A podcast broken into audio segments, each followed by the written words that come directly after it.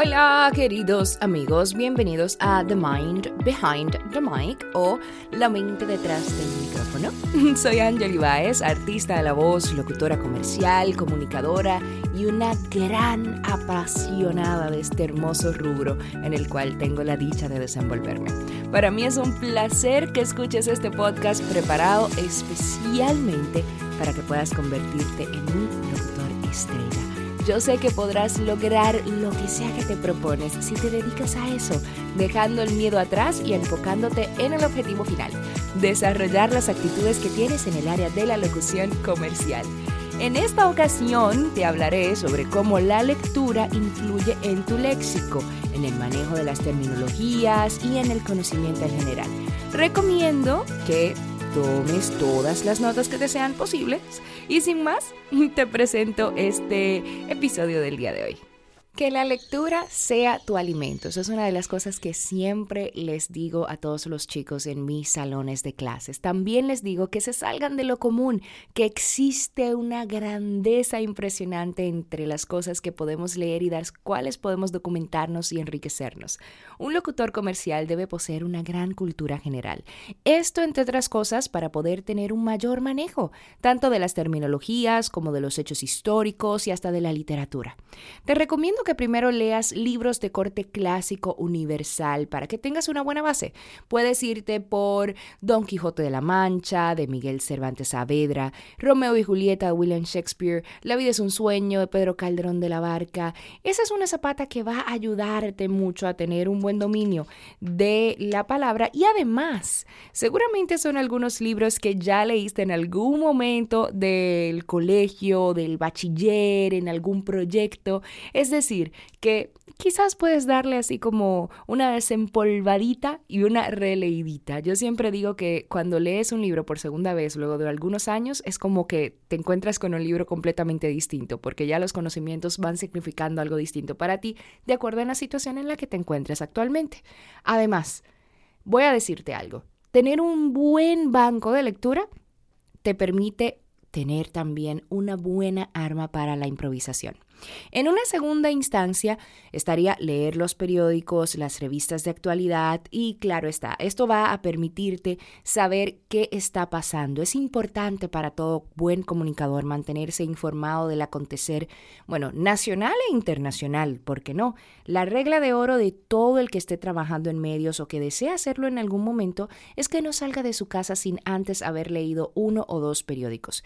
Y también se vale leerlos en portales web o en suscripciones al correo. El factor está en que nuestra principal responsabilidad es estar informados. Y ahora que vivimos en esta época de la inmediatez, no tenemos excusa, porque tenemos muchísimos medios digitales maravillosos que se encargan de mm, simplificar la información, de darnos los detalles más relevantes para que sepamos lo imprescindible de cada cosa. Así que no tenemos excusas para mantenernos informados. Además, algo importante que debes hacer es lograr que la lectura se convierta en un hábito saludable para ti. En cuanto a la locución comercial, en muchas ocasiones no tienes tiempo de leer el material con anterioridad. Y y esto es lo complejo, muchas personas entienden que debe salirte bien a la primera lectura, pero no te preocupes, esto nos ha pasado a todos. Por eso te digo que si lees frecuentemente será muchísimo más fácil para ti enfrentarte a palabras domingueras, como les llamamos en buen dominicano.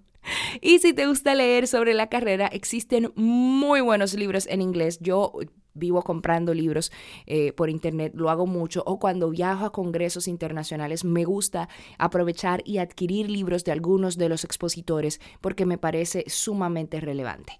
Bueno, esto va a permitirte mantenerte actualizado, porque en mi humilde opinión, y esta es la mía, la de Ángel Ibáez, existe poco material actualizado en materia de locución para todos aquellos que nos gusta estar en el tope de nuestro juego. Bueno, poco material en español, ahí sí ya terminó la idea, pero en inglés encontramos muchísimo material. Así que, si quieres algunas recomendaciones, no dudes en escribirme, ya sabes cómo hacerlo, pero bueno, continuando.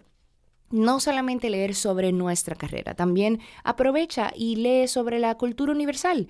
La constante lectura de los medios tradicionales te hará un locutor de primera. Y además, te va a permitir tener un acervo cultural bastante elevado y vas a tener un backup de muchísimos temas que, créeme, pueden sacarte de cualquier apuro. Y ya te lo voy diciendo como profesional que se mueve en distintas ramas, ya sea como host de un programa radial o como maestra de ceremonias, el hecho de poder tener algunos recursos literarios ya guardados en mi cabeza me permite poder improvisar y salir de abajo de cualquier camión, como decimos en buen dominicano.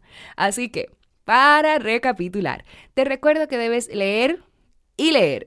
sí, así de sencillo, leer todo lo que puedas. Trata de que sean textos de calidad, que te gusten, pero que también te enriquezcan. Es una de las claves para ser respetados en el oficio.